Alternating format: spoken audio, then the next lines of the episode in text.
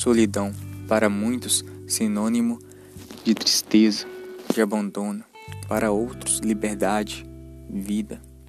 Mas os solitários são realmente tristes ou eles simplesmente sabem que as pessoas são extremamente falsas e por esse motivo vi vivem sós?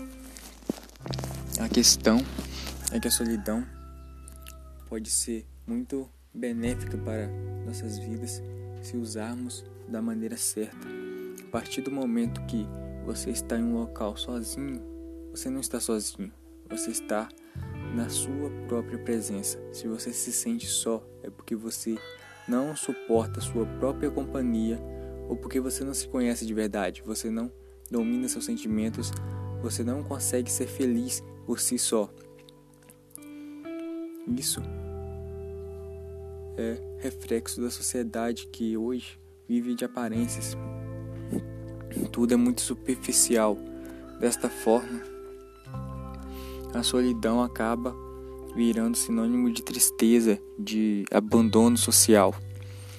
Só que a gente não tem que olhar a solidão dessa forma, porque estar sozinho é o destino de todos. A morte é solitária. O sucesso, muitas das vezes, ele é solitário.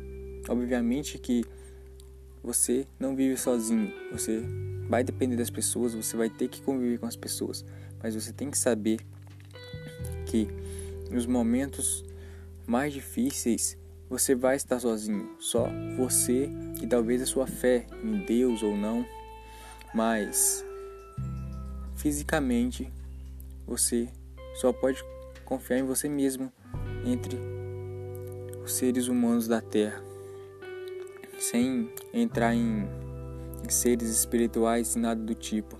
Falando de sociedade, o ser humano tem que aprender a conviver consigo mesmo, dominar seus sentimentos e ser melhor a cada dia, porque você não consegue mudar as outras pessoas mas mudar a si mesmo é possível.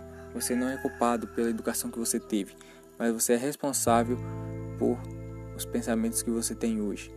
Se você, se sua criação foi racista, por exemplo, você pode escolher não ser racista.